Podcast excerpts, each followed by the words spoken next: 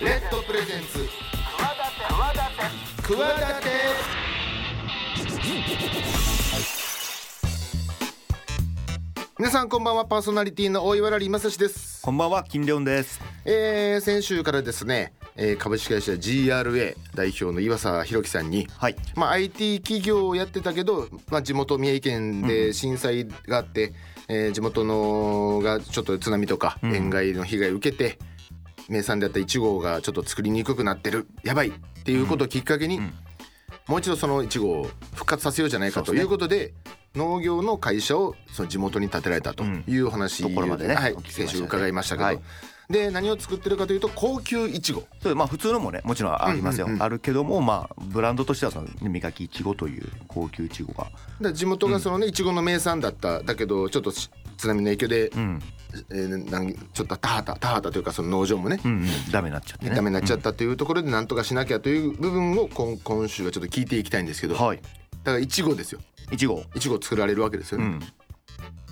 これ答えを先に言っちゃったようなもんであこれ前も言ったかなショートケーキの日っていうのがあって、ほうほうほうショートケーキの日うん、ポッキーの日みたいなそうそうそうそうそう、あ知らない知らないですねなちなみにいつだと思います、ショートケーキちょうっともう簡易が当てちゃ当てちゃうんですよねん、どうぞ1月違う違うちなみにいつですかあいちごごかなと思って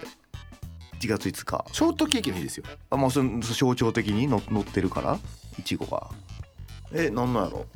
今自分でちょっと金ちゃんは自分でヒント言ってるけどねえななんでその日にしたって言った、いちごうん、がが、乗ってるから、うん、ということは、乗ってるうん、 乗ってるちょっとわかんないですちょっと時間無制限ないからね 毎月22日です、なんでカレンダー1週間単位で区切られてます見てください、はいはい毎月22日の上はいちご15日ですえーいちごが乗っているから、ま、22日がショートケーキのあ日ひねりすぎ やろ分かりやすいやんあなるほどってだ15はいちごの日なんですよ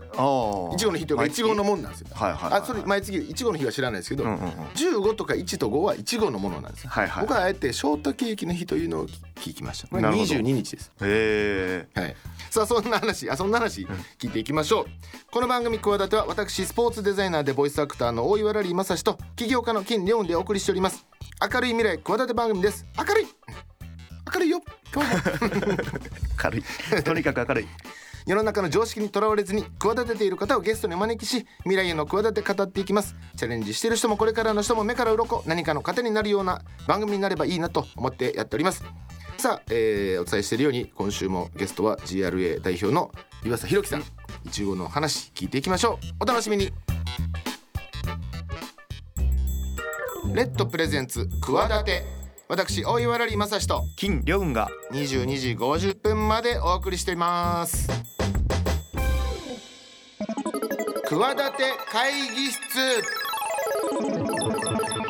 このコーナーではゲストの成功体験や失敗談などのエピソードをお聞きし未来への企て語っていただきたいと思います先週に引き続き、えーお迎えしているゲストは株式会社 GRA 代表取締役 CEO 岩佐弘樹さんですよろしくお願いしますはい、よろしくお願いします。あの東京の方で IT のいろんなねことされてたけども地元宮城県山本町、えー震災をきっかけにいちごが有名だった町、そこがこういろいろちょっと被害を受けてしまったということで、その町をもう一度なんとかできないかいちごをもう一回、えー復活させられないかということで、今 GRA というその農業を最新鋭の技術を使ってこうやっていくという会社をその地元の方に立ち上げられたと。そしてそのいちご栽培を復活している途中そうですねまあ、10年ぐらい経ちますから、そうですねザワつぶつぶってからも、で先週はその途中その辺ぐらいまで聞いてそうですね、うんで塩害を受けた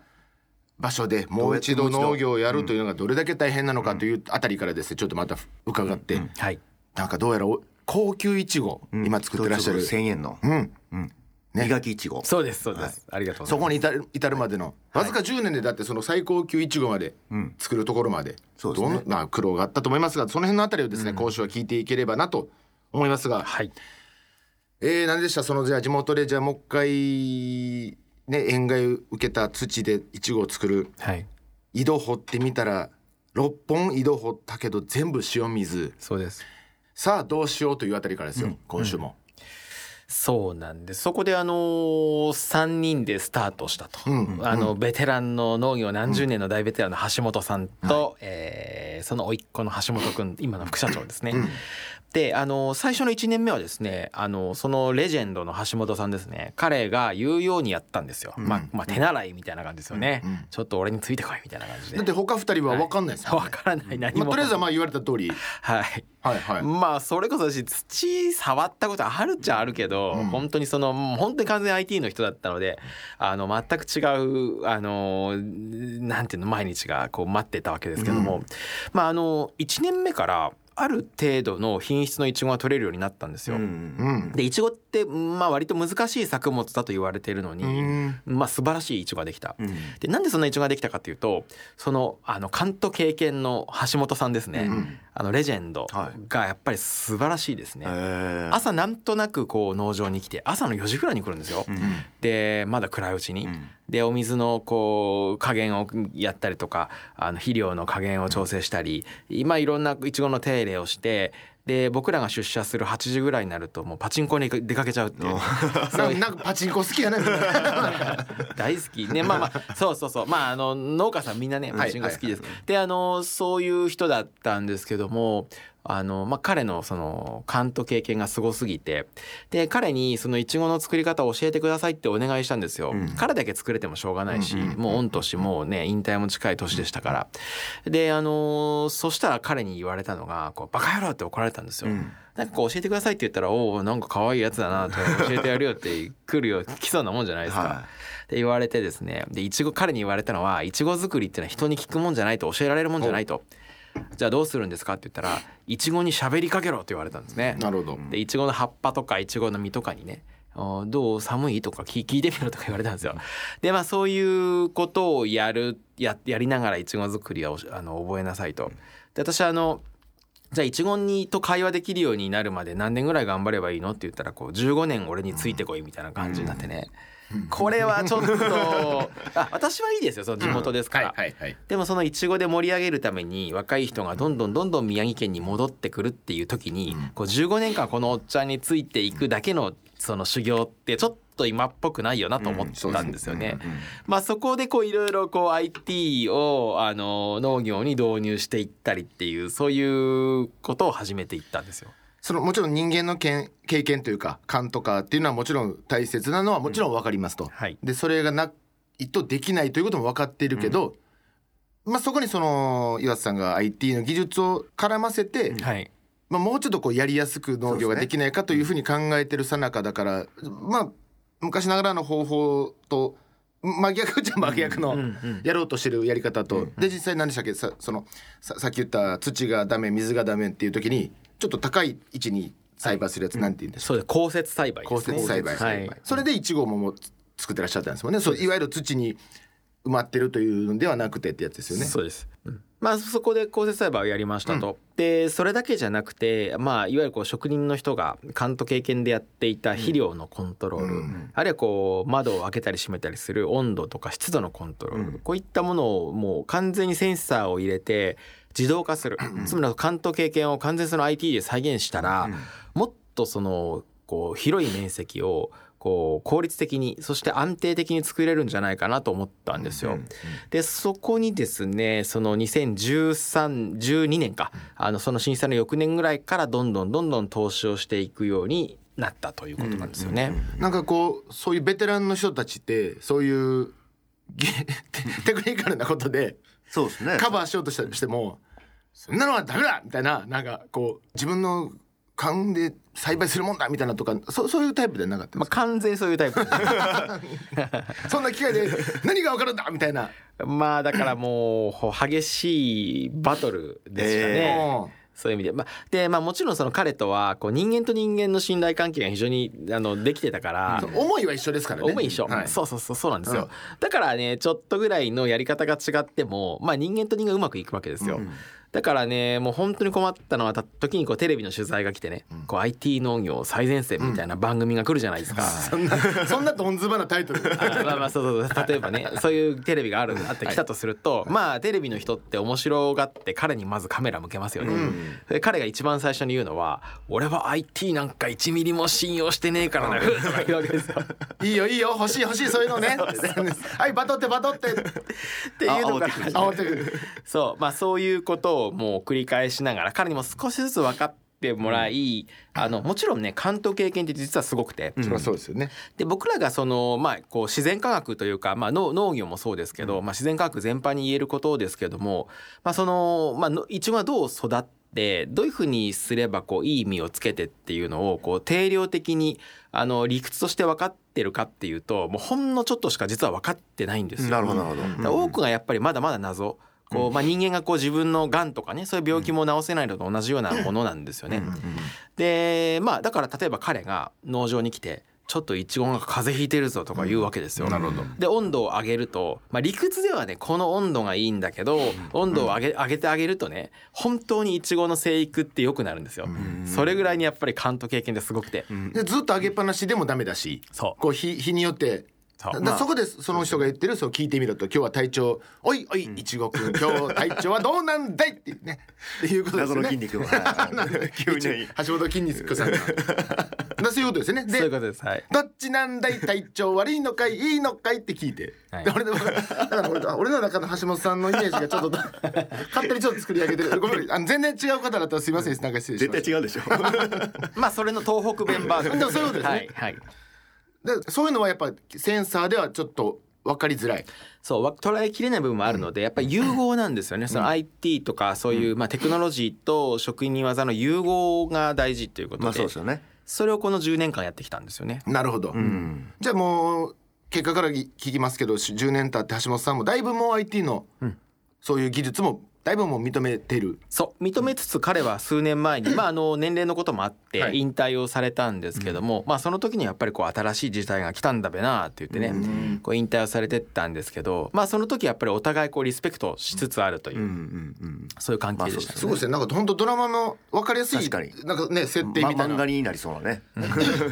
でもこのまあ今や磨きいちごもありますしカフェも今何店舗もそうですちょちょっと待ってその磨きいちごの話を聞きたあいんそでうかすそうけかどなぜ生まれたかっていうとこねその最高級一個一粒ですよね、はい一粒千円一番いいやつは一粒1,000円ひとそのだから円買いを受けたところからわずかそそのすごい金額の1号が生まれたのは何年目ぐらいですかそれはですね2012年の冬だからあえ2シーズン目には生まれたそんなのがうん出ましたね、わわずか1年2年目目でそうえだからもちろんその「磨きいちご」っていう名前の由来は、はいあのちょうどロゴがダイヤモンドの形がモチーフなんですけど、へそこにヘタ生えてます、ね、そいちごみたいなでダイヤモンドも原石を磨けば磨くほどうんこう輝きが増すと、うんで農業もパッとでいいものができるわけじゃなくて、技術を磨いていくことでどんどんよりよく進化していくっていうのが磨きいちごの名前のなるほど由来なんですよね。はいうんなのでこの10年ずっと進化していると思います。そんな磨きいちご今日ははい。ももう そう今ない日か今日はあのたまたまないいんでやすけ全ど然あの、いやででもその僕もいちご好きなんですけどはい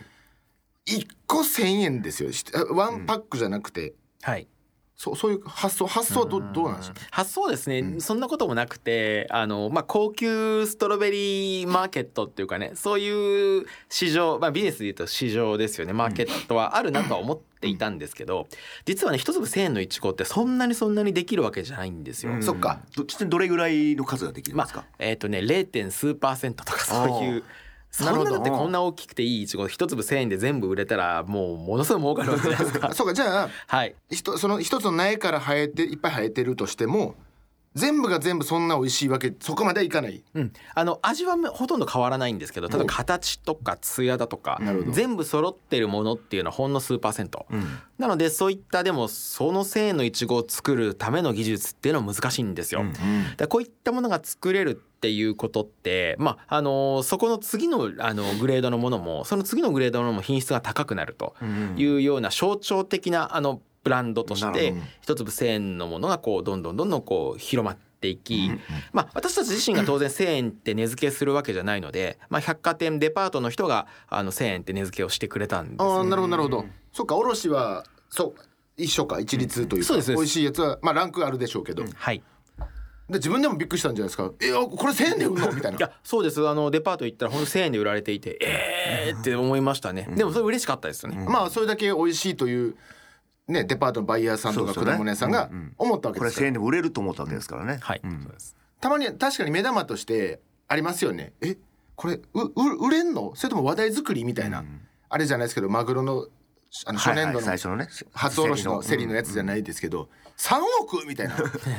あの宣ね、宣伝費というか話題作りというか部分もあるでしょうけどちなみにそれは今はデパートとかで手に入るんですかもちろんうんはい、ほとんどのそのデパートにはあのおそらく売られているああというそうなんですねはい、そうなんですね全国の全国のへえあそうなん磨きいちご磨きいちご、うんえ今の規模としてはどういう規模なんですか規模としてはですね、まああのまあ、何ヘクタールっていうそういう規模なんですけど、はいなかなかこう農業的な用語だと思うんですけども、はいはいまあ、それだけじゃなくてあの私たちの技術を使って独立をしてくれるその磨きファーマーというパートナーの農家さはいんもどんどん増えてるんですよね。なるほどなるほどあーはいフラン全国フランチャイズ展開みたいなそうですね、まあ、フランチャイズに近いんですけれども、まあもうちょっとこうあのフランチャイズよりもこう学校に通って山本町に通って技術を学んで,、でこう地域で独立するという、まあ、ゆるゆるいこうフルフランチャイズというかね、うんそれはでもどこでもやっていいよっていうわけじゃないですよねその環境とかやっぱあるからあ急にあったかいとこで同じもの作れるものなのか、そうそういう意味で言うとあのいちごってあの冷温性の作物なのでそう暖ですよねかいところじゃできない。そうですよね、あとハウスで作るので豪雪地帯だとやっぱり作りにくいですよねハウスが潰れちゃうからなるほどえ寒いとこでやらなきゃいけないのに豪雪ではダメみたいなそうなんですよわなんか難しい な繊細なんかそうなんですそうなんですあと冬に晴れ晴れ間が多いというか日照時間が長くないとダメなんですよねなるほどあなんか大 変あそうなん限られますねじゃあうん日本の中でもこういう場所でっていうのがえ自分とこ以外手離れてやってる人たち、まあ、生徒さんというかそれ授業受けた方ってどれぐらい、今ですね13の農業経営体がもうすでに独立をして、へー全国で全国では磨きいちごを作ってる例えばどどことかあるんですか例えば、えーうんあ宮城以外だと神奈川、うん埼玉ああとはどこでしょうね名古屋そういったとこですかね、普通に今都市名言うてるそのだってあまあそそうかまあ全部いい、まあ、太平洋側の岸のね、いいあで日日光もないとダメなのかそうかそうか日光もいる日照もいるからい南はだからちょっとむず難しいんですかねそれ九州とかやでもね南もでも福岡もあるでしょだってあありますね確かに、もう福岡なんかも大産地ですよあねあ確かに確かにややちょっと日照時間が弱いんですけど、福岡はその天王っていう本当素晴らしい品種があって、あのまあ非常にその品質いいですよね福岡のいちごって、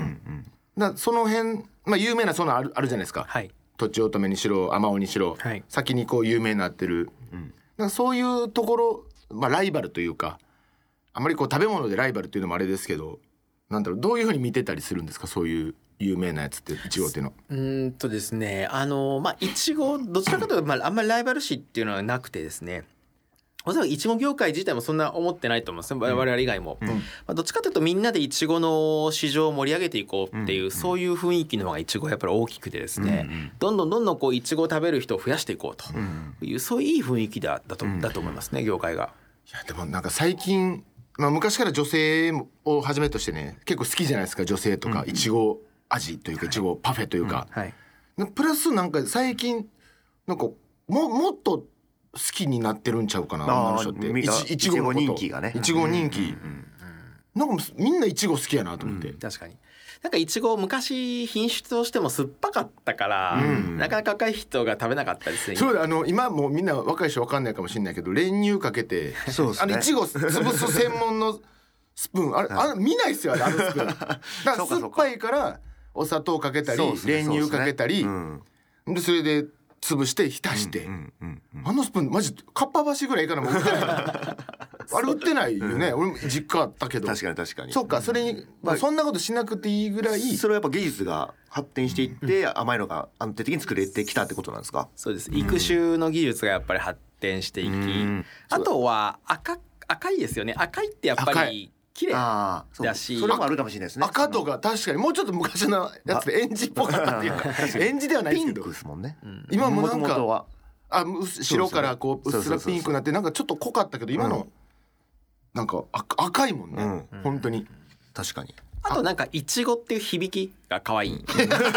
それそれは昔からそうかそうか昔かまらあ。でも映えるってのあるかもしれないですね。やっぱそのそれで人気になるみたいな食べたいみたいなのいは。ちごバーって並んでるのを取るだけでもなんか画角としてなんかいいっすもんね。埋まるし絵になるもんねはい。いちご人気が上がってるよな、でそこでまあ宮城町を作りながらあのまあいちびこというカフェ、はいストロベリー専門店を、まあスイーツカフェですかね。はいはいはいを東京のあの世田谷に三軒茶屋っていう場所があるんですけど。ははいいはい三軒茶屋に最初の店舗を作って、はい今ではあの、まあ、東京を中心に10店舗ですかね、うん10、はい、まで、そんなにあるんですか、はい、拡それ大はしてるんです当然ですけど磨きいちごを使ったそうです、カフェそれが食べれますよっていう、はい磨き水を使ったそうなんですスイーツが食べられるななんていうカフェいちびこというカフェいちびこはいどういう意味ですかいちびいこ ちびこってねあのいちごの語源らしいんですよいちびこってへへえはい知らなかった。面白いねいちびこいちびこいちびこいちごそうあのうさぎのあのロゴがあのなんかこうモチーフっていうかねいちごあのうさぎをがいちごを食べてるあのそんなこうロゴなんですよいちびこに行けばその磨きいちごが食べれるはいそうですえー、ちょっと気にな るちょっと行ってみようそうかそうじゃあ作るおおろす自分たちでもこう食べてもらう場所を提供するとか、うんそうです結構じゃあいちごという、えーものを通じてこう世の中とだいぶコミュニケーション取られてる感じなんですね、もう今、はいすごいな10年で10万2年か、そうですよね。そんな、まあ、ちゃんとしたブランドも立ち上げて、えーまあ、そうやって食べれる場所も提供して、だいぶもうあれあれですか広がっていってるという自覚はそうですねもうどんどんどんどんこう広まっていきそのい磨きファーマーといってその研修生もどんどんどんどんこう独立していって店舗もどんどん増えていってまああの時山本町にもう何ももうなくなったわけですからそこから比べるとまあ随分その10年間こうみんなで頑張ったなっていうそんな感覚は最近ありますね。うんあとなんか海外とかにもあ活動されてらっしゃるという。そうですね。海外に輸出をしたりだとか、あと世界中いろんな地域であのいちごが栽培できるか磨きいちごがっていうのを実証していて、なるほどまあ、インドだとか中東イだとかンド寒くない寒くないいやいや高知があるんじゃないだいぶあ寒いところがあそるうのでかすね、関高原の、はい、なるほど上の方で作ったりとか、ちょそもそもいちごってどこのすすフルーツですかあの日本じゃないですよね絶対、もともと北欧だったあ北り欧だあったんだるいはオランなんダか北欧っていういちごのネーミングかと思った らアマオに対して北欧北北欧欧そうあそうヨーロッパでうんが、あーあの発祥でと言われているんですねまあ確かにこう食べ今食べてるようなイチゴの発祥は、うんはい、それいやいちごってあのつぶつぶが実なんですよねあそうですそうです実はねそう実はそうですえあの赤い部分が実だと思ってるでしょ、違うんですよ中のあの一個一個一個あれが実つなんぶですつぶかがいわゆる実なんですよあれは何なんですかじゃあそのななめしべがなんかしたかな家督ななそんな名前ななんかね、そういう部位なんですかそういう部位なんですよそうへえだからね受粉はですねあのいちごの粒々、まあ、種と呼ばれられ呼ばれてるのが、あれ一個一個受粉してるんですよだからあのへー粒々の周りが一つずつのこうあの果実になっていて、うんそれの集合体がいちごちゃんなるほどそうなのうんあでもだからその北欧ヨーロッパから、まあえーまあ、いつ日本に来たかわかんないですけどそれを次はインドうんで作る、そうですね、いろんな国で作って、まあ、この日本のいちごの技術をこう、まあ、あの農村の貧困ってやっぱり非常にその世界的に課題になっていて、まあ、農村がいかにその農業で豊かになるかっていうことに少しずつこう貢献できたらいいなと思ってます。そのインドインドっていうのはいつぐらいから作ってるんですかインドですね実はもう2012年震災のいや翌年か手ら打つの早いですねそうですね行っ早ってえ作ってるちなみにどうですかその味というか出来というか味はねやっぱりちょっとあったかいので、日本のいちごよりもいまだに落ちるんですけども、まあでもそれなりにいいいちごはできるようになってきてるとそれはインドな国内で売っているそうですとはいえあの海外はあの輸出はやってるんですけども大規模に作ってるというよりももういずれこう量産するための実験的な要素が多くて、でそのためにこういろんなインドだけじゃなくていろんな地域でちょこちょこちょこちょこ作っているっていう、そういうことなんですよね。逆にここあれここで作ったらやつ日本より上回んちゃうみたいなその実験してる中でどっか地域というか国とかないんですか、うんやっぱ涼しくて太陽がいい地域ですよね、カリフォルニ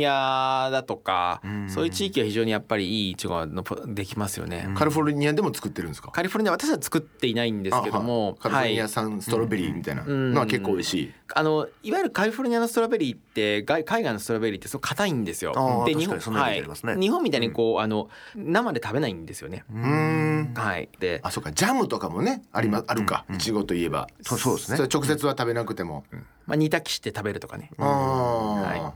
そうかありますね日本はもう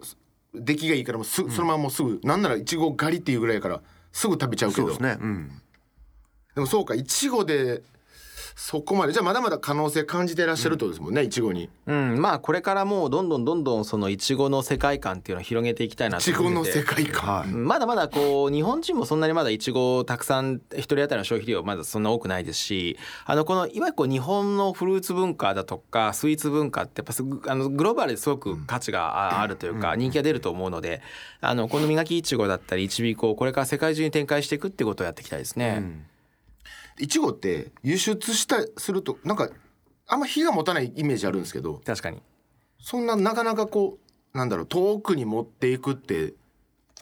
可能なんですか、まあ、飛行機でとかだったらいいですけど、そうなんですよねだから実際は収穫して3日後ぐらいには海外のスーパーどこでも並んじゃうんですよね飛行機で。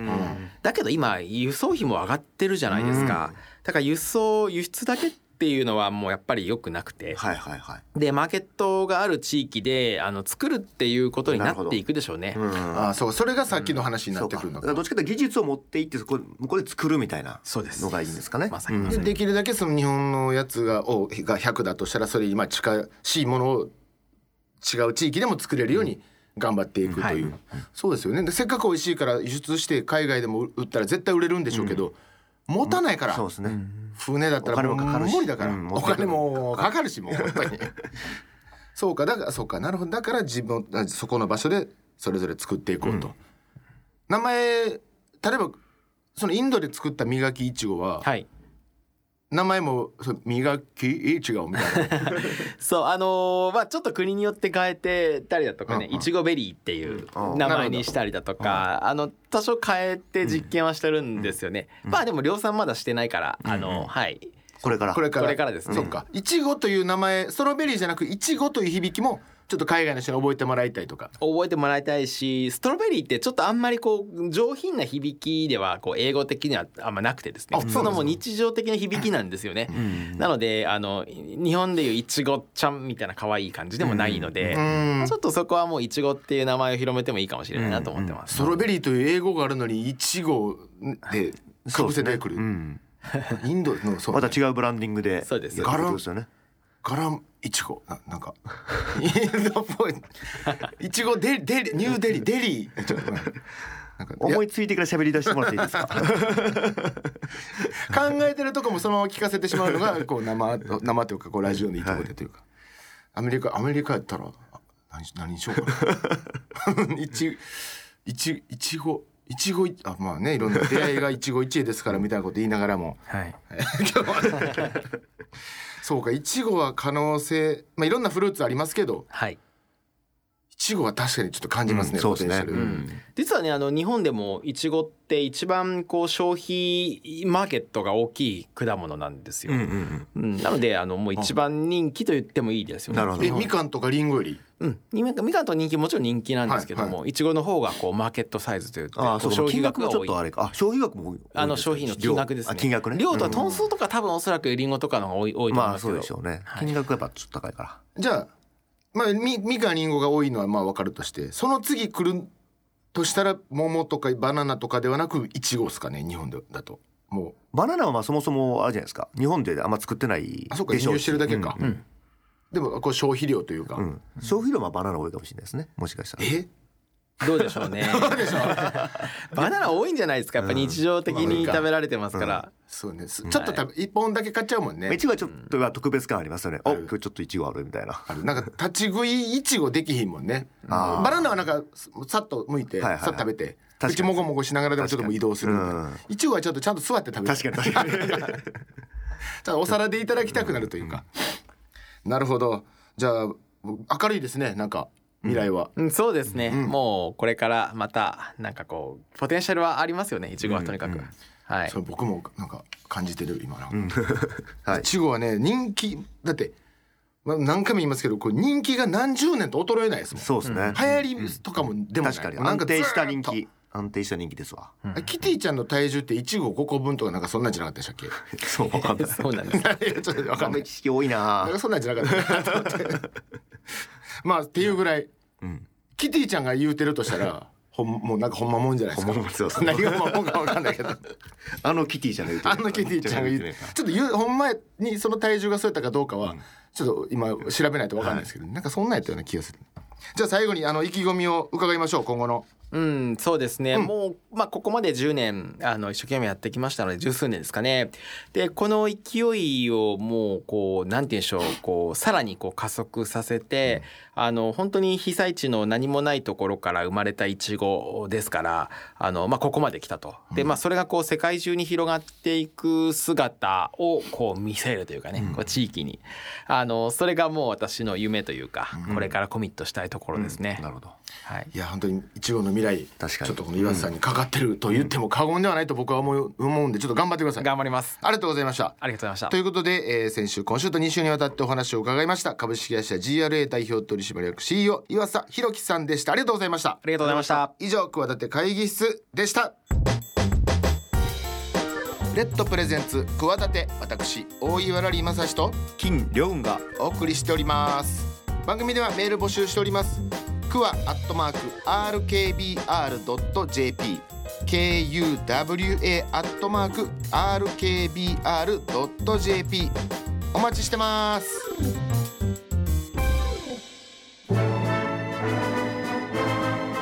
企て人の食卓このコーナーはゲストの方の記憶に残る一皿とそこにまつわるエピソードなどをお聞きし食にまつわる話をしていこうというコーナーでございます、えーゲスト岩佐弘樹さんの記憶に残る一皿なんですがなんかどうやらた。はい。その一皿、なぜその一皿を選んだかという理由がですねいつもの別コーナーであります、なんか奇跡のお話につながっていくと。つながっていくらしいので、うん今日は合体ということでお話を伺っていきたいと思いますが、まずはじゃあそのこの一皿一食ど、うん一店舗なんでしょこれはですね、あの仙台宮城県に、うんあの定義山っていう、はいはいところあるんですよ。ありますね。う定規山山、はい山山。山は、うんうん山でなんかお寺ですかあれ。あおそうです寺ねか神社があある。の有名なありますよあね。れありますね。はい定義っていう。ん定規山定義っていうのはえっとね定まると義理の義かな。ほううんうん。定規山ってある。定義山ってあるんですまあね。観光地でもあります。観光地うんうんそこに油揚げ売ってるのありますありま知す。ってます？うんありますあります。有名な。三角の油揚げ。うんこれですかね。私の一皿えそう有名なんですか有名ですそ有う名です。有名。まあ金ちゃんはあの楽天イーグルスで働いてたから、うん。仙台まあまあ詳しいかもしまれあないけど、車で三十分ぐらいですかね。そうですもね。うちょい行きますかねまあ三四十分だと思いまあす。そうなんですね、うんそこのその山のお寺お寺。行ったら売ってるのが大めげ名物というか大げさんお土産というか、ほうまあ、食べるのかなその場で、うんんまあ揚げたてのお揚げがあな具とかはなかなか、ないんですおすもうその普通に揚げたままにお醤油かかってますようね、んはいはいはいで食べるんですはあ、よはあはあはあはあはあ、はい。おそれはなぜうんあのまあそれもまず美味しいですね。はい非常に美味しいんでまあ来たら食べていただきたいのと、うん私昔あの高校の時に山岳部うんに所属していて、であのちょうど3月だったと思うんですけども、まあ、あのその定義山からはるかあの上に行った、まあ、うん奥羽山脈っていう、こあうりますね東北はの、いはい大きい山々が連なっているところを、あの冬春山登山といってあの行ってたんですよね。まあ宮城の3月まだまだ寒いですよね、しかも上の方だと、寒いですねはい、で3月ってその、まあ、春になりつつあるんですけども、まあ、三寒四温みたいなうんあ状況で時にその爆弾低気圧が来て、うんすごく冬型になる時があって、でたまたまですね私があの山岳部でその登山に挑戦している時にすごい大寒波が来たんですよ。うんでそれに巻き込まれて、うんあの遭難しかかっった時があったんですよね。それは何人かで行っていらっしゃったんですか。そうですあのまあ部のパーティーなので、えっと、15名ぐらいだと思いますね、うんうんで当然その難しい山に挑戦冬に挑戦するので春の時期にこう偵察に行くわけですようんでこう地形とかを覚えてなるほど冬に道がないとこに行くわけだからなるほどでそこに行った時に春の時にはあの存在しなかった避難小屋みたいなのがたまたまねその遭難した時に近かった時うにんうんできてたんですよ。あそれでね命拾いしたっていう経験が10え下見の時にはなかったんですかまだなかった。あ。それでなそれがなかったらもうもしかしたらみたいな。まあおそらくもうみんなへー死んでたと思いますね。新築すごいっすねし新築っていう新か宿も新築でたまたまできてて。そうでねあの避難小屋がもう崩れかけ崩れてたのとも朽ちていたんですよ。うんもう何十年も昔のものがはあはあ山頂の付近にあるね。でそこがですねあのおそらくこう地元の寄付なのか名士の方なのかがこう建て替えてくれうて。んうんでそのきき厳しい時に避難できるような状況になっていたと、うーんえじゃあ知らないからうんうわどうするあの頂上のやつはもうダメなははずだ古いはずだうわーって言ってたらあれなんかあるみたいなそうであのその時にあの風速ってその何十メートルとかなんですよ40メートルとか、うんうんで重たいこうリュックとかが吹っ飛んでくようなはあはああのき時なんですよね、でもう前ももちろん見えない大吹雪の日で、でもうダメかなと思って這うようにして、その山頂付近をさまよっていった時に、あの小屋が建て替わっていたという、このねきっかけがあってでそこからこう下山してあの下山した麓の町がその定義山っていうところなんですよね。でそこで初めて久しぶりに食べた下界のあなるほど味がその厚揚げ。それ何日ぐらいその山小屋は1日2日い一週間ぐらい山の中にいるんですよね。あそんなにはあはあはいは。あのでテントを張りながらこう食べ物重装もとあんまないですよねもう最後最後もうないですよね。避難日を超えてるから非常あの非常非下山下山日をね下山日をとっくに超えてるのはあはあはあではあ非常食みたいなので食う食いつないでるんですうよね。わーあの乾燥したお米とかね。それでうわ最初にあ食べ物があるって思っやべえと思いましたねこれ。まさにそれがでもお寺で売ってるやつだからなんかね確かにね。仏様のの助けというかご加護というか。そうそうあの定規山のあの土産屋だと思います寺ではない寺の隣ぐらいにあるそうそうそうそこで食べたのが忘れられない美味しさですそね。うそれとみんなですよねお腹空かせてるみんな高校生えがみんな食べましたね売り切れたでしょう全部くれ言うてそんなことがありましたそうかそのあこんなに美味しいとしかもありがたく思って食べた食べ物がないってことですよねそうですね生きてるって最高だとよかったっていうそ命に直結してきたらそれは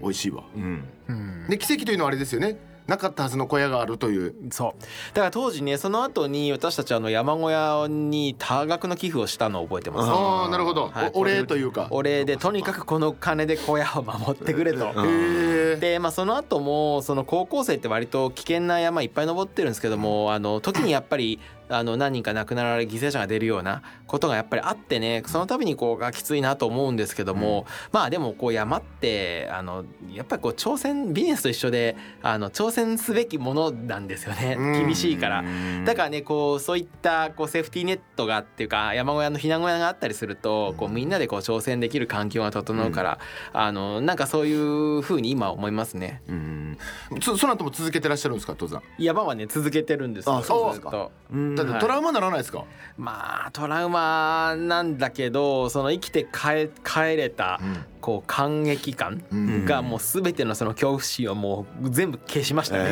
ええ。でまたすぐまた登りたいってなるなるもんなんですか。なるもんですね、へえ山は。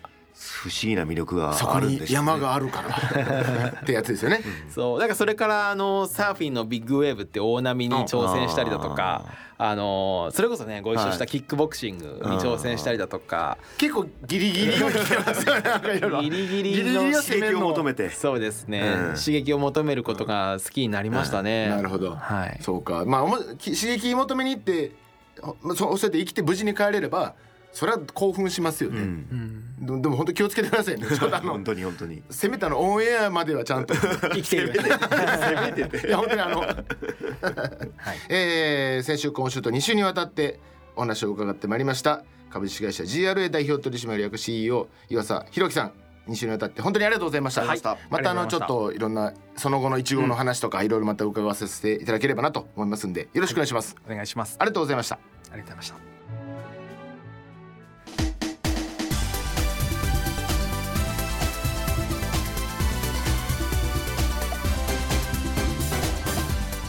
さあ株式会社 GRA 代表取締役 CEO の岩佐弘樹さんをゲストに迎えてお送りした今週の企ていかがだったでしょうか、んえーいちごをねそうですね作るというあちょっと一つ訂正がありまして、はい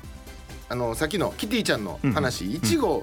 じゃなくて、んりん、リンゴ3個分でしリたンゴ3個分はいちょっと間違えて確かにまいしちご確かにちょっと測りにくいですもんね たいや